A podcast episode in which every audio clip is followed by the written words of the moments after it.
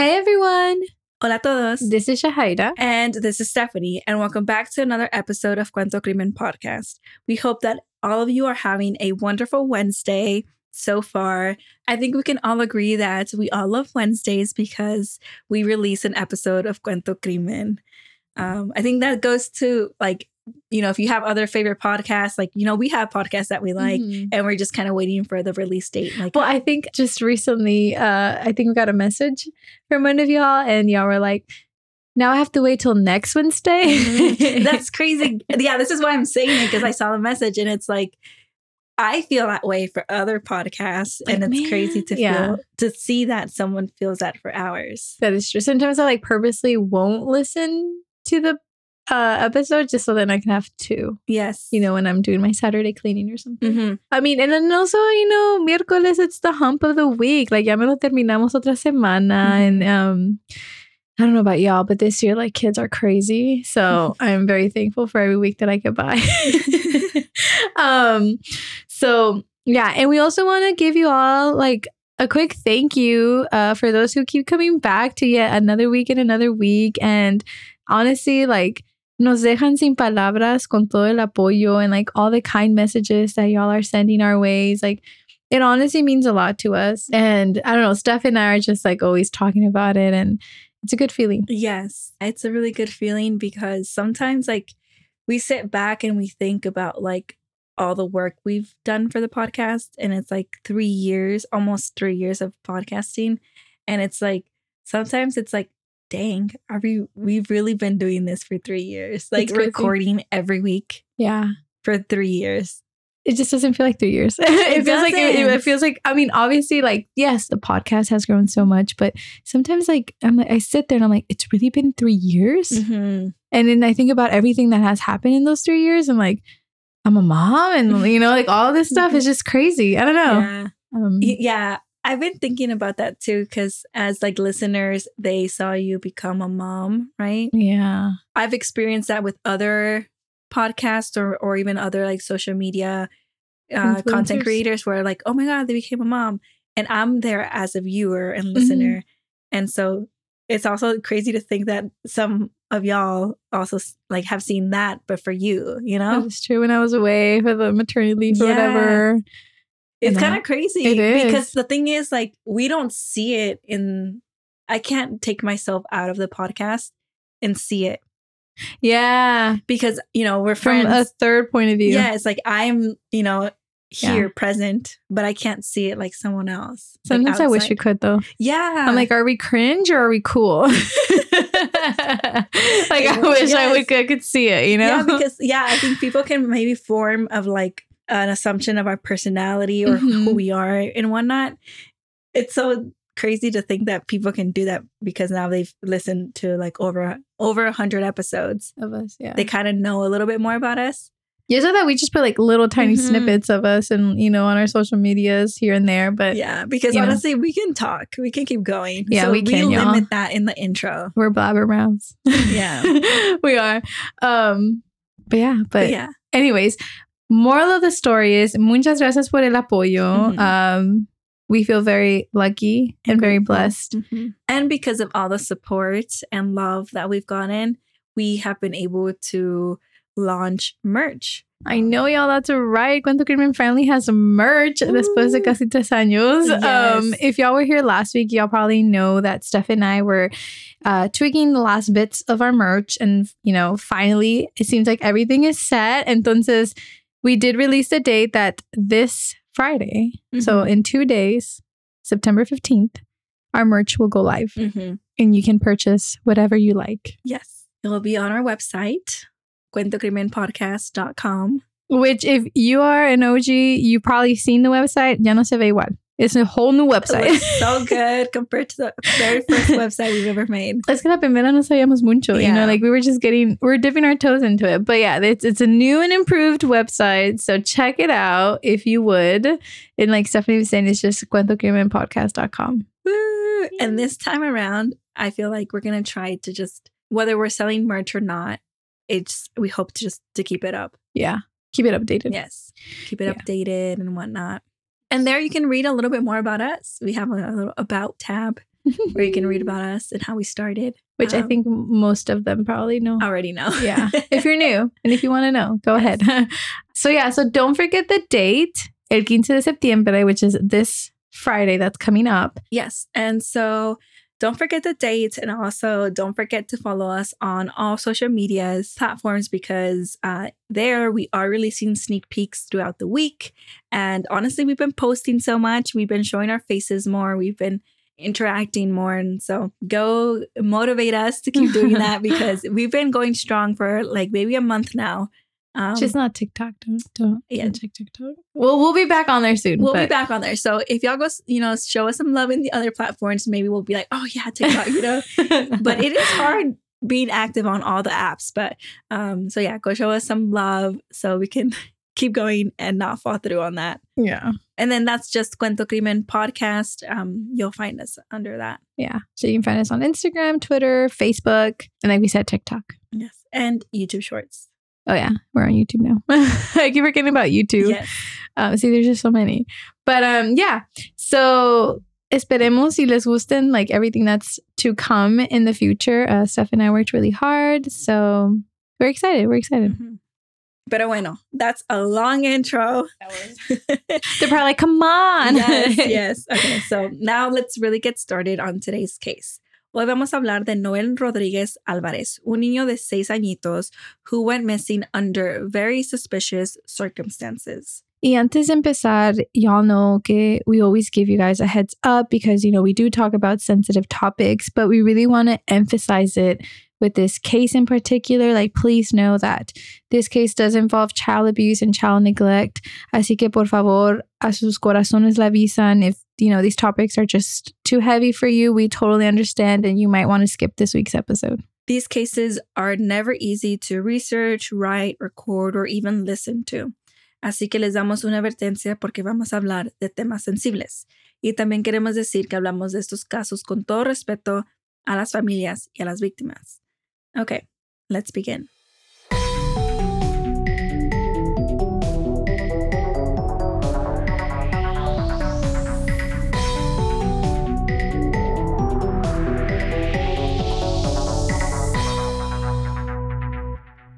So, como dijimos en el intro, Noel Rodríguez Álvarez tenía seis años cuando este caso tomó lugar, which was just last year in 2022, and it carries on to, of course, this year, 2023.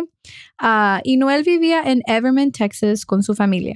Noel vivía con su mamá, Cindy Rodríguez Singh, y con su padrastro, Arshdeep Singh, and his five siblings. Cindy had a total of 10 kids.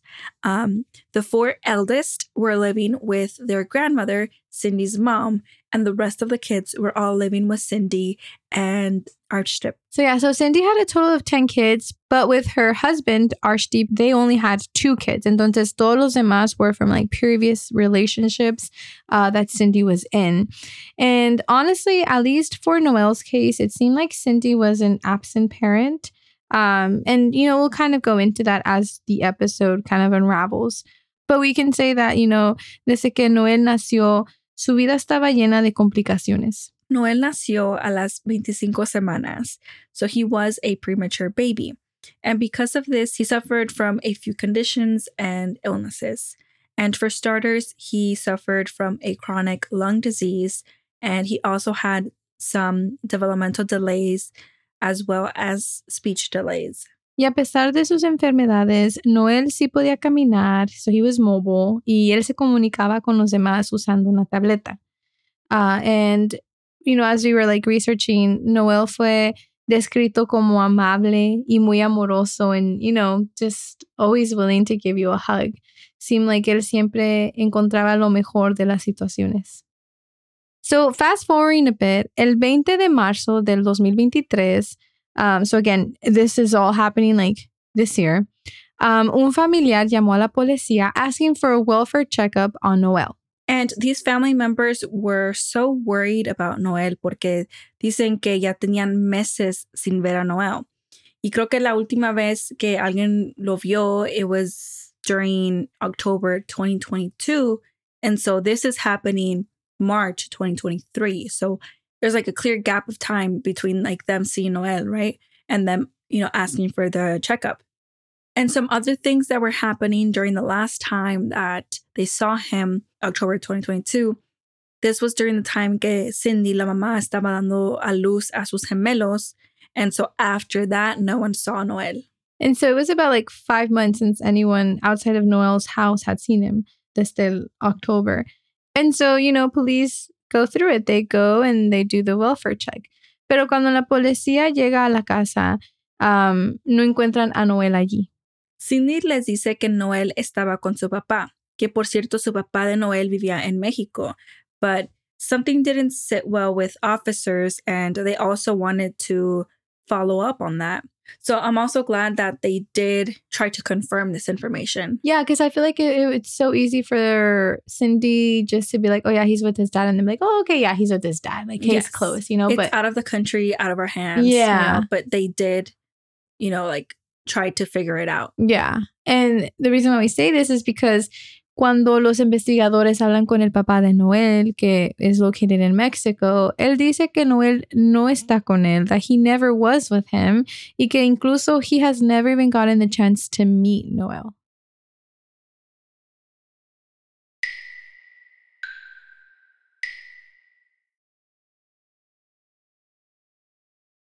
Apparently, Noel's biological father got deported antes de que Noel naciera.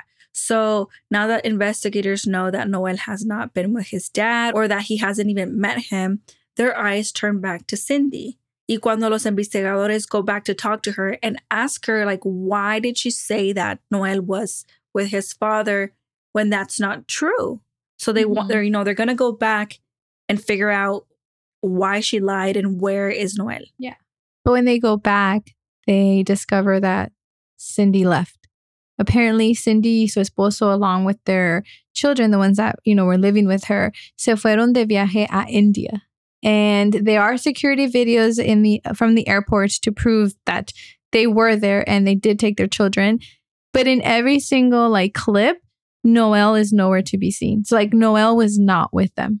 Ellos se fueron a India porque de ahí era la familia de su esposo. So now it's an even bigger red flag, right? Mhm. Uh, because she obviously lied to the investigators and they left just in time before they could come back and speak to them. and yeah, it seems like it was kind of all calculated. like Mhm, this yeah. was the plan. And so because of this and like everything, investigators quickly switch what they're looking for, right? So they believe that at this point they're no longer looking for an endangered child, sino que ahora they should focus on buscando el cuerpo de Noel. which is so heartbreaking. Y más de pensar que she really had the guts to leave or even potentially like hurt her own child. It's disturbing. It's like Mhm. I mean, obviously, este no es el primer caso, you know, that kind of goes along those lines that we have talked about or that we have seen. But it's just every time that we come across something like this, it's always just so disturbing to hear, you know. And then it's like, I look at my kid and I'm like, how could you ever, like, why would you want to Yeah. hurt a child? I don't know. Pero pues como decimos, you know, caras vemos, corazones no sabemos. Entonces las búsquedas you know, for Noel empezaron desde el 20 de marzo that the police got the welfare check called. Um, and ever since then, like they've been searching. Obviously, it's not been like big and it's not been all over the medias, but like they are silently looking for him. hmm And they're doing the best that they can do without the family being here. Yeah. Without Right. having anyone to question. No advocate. It's literally just investigators Yeah. leading this search. Yeah. And so investigators searched the family residence, which was actually um, a pretty small shed. Y a lo visto, you know, like, yes, it's a small shed um, type of house with so many kids, you know, plus the parents. And also, it seems like they maybe had like hoarding issues as well. So, just to kind of paint the picture and describe the living situation that this family had. Yeah, like there's just a lot of things everywhere. And like Steph was saying, like it was a small shed y que vivían like four kids, two adults, seis, seis personas en total. So it it was just crowded. You know, it was like a lot going on. And, you know, investigators did say that the shed was a mess. And in this search, they actually had cadaver dogs. Y dicen que los perros were kind of fixated y no se iban in this like patio area that the shed had that by the way cindy had just recently had concrete poured over And all of you listeners that love true crime, Ding, ding, Yeah. ding, yeah, it's like a red flag, right? So Mhm. it's like kind of like true crime 101. yeah You know, this is very suspicious to investigators for obvious reasons. Like the concrete is just done, her son is missing, and the whole family is out of the country. yeah it's it's too many red flags at this point to be honest and it gets worse porque un vecino les dijo a los investigadores que ellos miraron al esposo de Cindy uh, the day before they left to India throwing away a big rug in their dumpster. Obviously, the rug wasn't there anymore by the time investigators got there. Um, because like Steph was saying, like it just like the whole lie of like him being at his parents and then Noel missing since basically October, it, it gave them a lot of time to get rid of a lot of stuff. Mm-hmm. Yeah, which is like, okay, maybe we, we can try to discuss like quizás he just wanted to get rid of the rug because I guess there could be other reasons as to why someone is getting rid of a rug.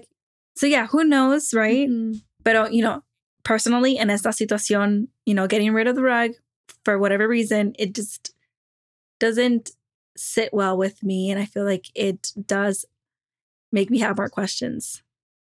It does bring a lot of questions up, especially if the dogs are hinting that there is something there.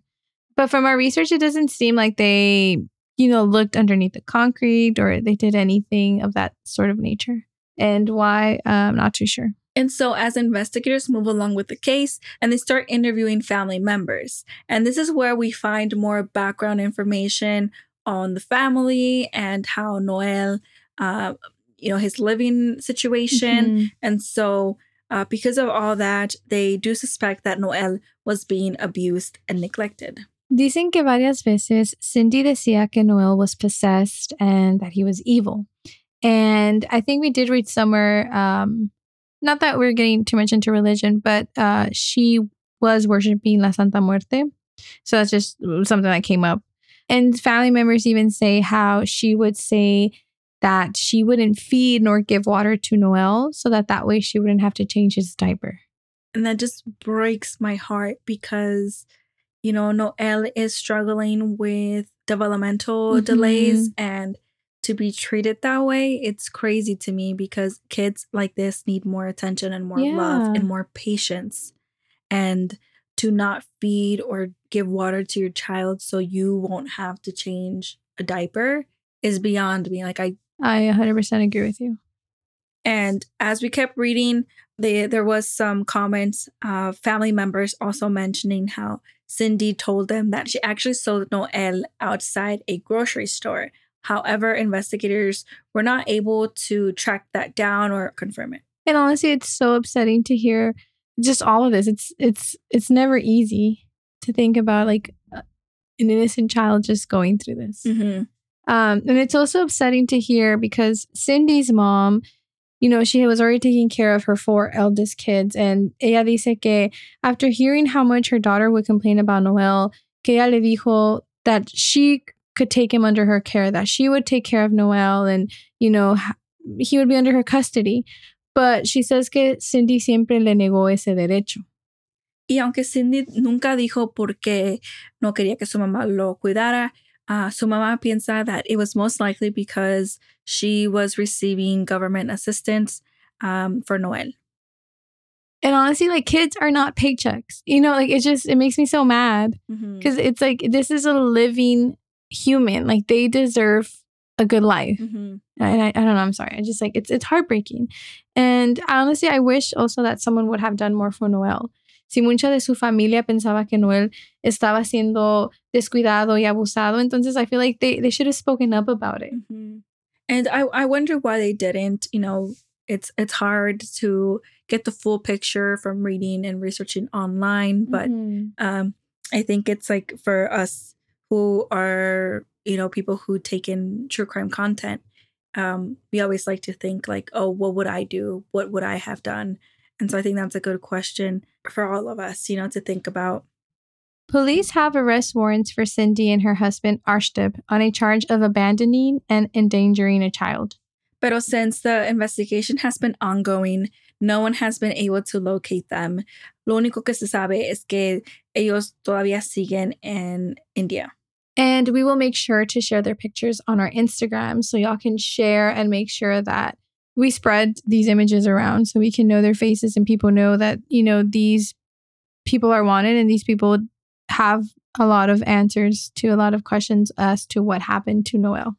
Las búsquedas por Noel no han parado. Police and investigators keep trying to find new locations to search for Noel, but so far all the places have come up empty handed. It's just really sad to think about how Noel, you know, he is presumably dead. And it it's just like where did where is his body? Like Mhm. can he at least have that? You know? Yeah, get justice and find answers as to what Yeah. happened. Noel Um, merece justicia. And so we do hope that Cindy and Arshdeep are found soon y ojalá los investigadores puedan sacar las respuestas that they are so eagerly looking for. mhm. And if Noel is alive, uh, we hope that he's okay Mhm. And that hopefully soon he can be reunited with his family. Mhm. Child cases are hard to cover for us. Um, as y'all know, you know, the, these stories are tough. Yeah. So we ask y'all to share these pictures online. You never know who who like could be reached with these posts. Um, it could be people taking vacation and then they just come across them and whatnot. So there's a lot of possibilities. So we ask y'all to please share. And while you're at it, please leave a review on Apple Podcast or a rating on Spotify. That is honestly the way that y'all can support us. It costs y'all nothing. That's a way that y'all can support us. If you're here every week, please, please, please go ahead and do that. It helps so much to get our podcast out there and to get new listeners and to grow all together. And also, we're going to start using the Spotify Q&A and polls. So I will be dropping questions related to the episode. Um, so yeah, please, please, please talk to us and we'll talk back. And with that being said, just a reminder this Friday where she's coming out. um, and we will see you all next week.